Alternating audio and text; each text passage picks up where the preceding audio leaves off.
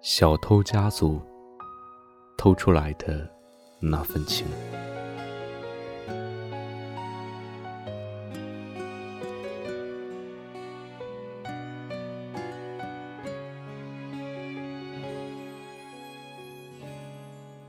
小偷家族中，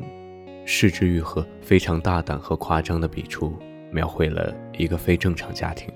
在看似温暖的一家人背后，却是每个人都有两个名字的临时组合；而看似每个人都有着各种问题的社会蛀虫背后，却是至亲至爱的一家人，相互扶持，相互支持，甚至是偷东西的言传身教，人生观的搭建。是泡面配可乐饼，是寿喜锅里的面筋，是好吃的棒冰，是相似的伤疤，是遮挡电源的身影，是弹珠里的大海和星空，是大海边的家庭郊游，是一起坐在院子抬头看天空绚丽的烟花，平淡，却足够温馨。一切都好像朝着童话故事发展，但在故事的结局，失之愈合却冷酷地用现实揭露了这虚假的一切。他们并没有血缘关系，不被社会所认可，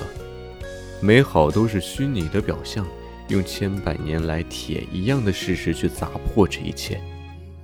用血缘去规定尤里必须回到殴打他的家人身边。这貌似的正义不容任何辩驳，而现代的反问：生下孩子，谁都能当父母吗？怎么有人回应，也没有人能回答。虚假的亲情却让读者看到真正的亲情，虚伪的表象也让读者发现了真实的爱。组成一个家的，谁规定一定是血缘？即使是偷来的家人，在付出真心之后换回的，也有可能是真正的结伴。而这些伴远远超越了血缘。正义有时候不像我们想象中的那样非黑即白，精血相连的殴打与背弃，萍水相逢的照顾与羁绊。坏人的善良，好人的丑陋，哪里说得清呢？但这悲凉冷漠里又透着无尽的希望。这样一个亦真亦幻、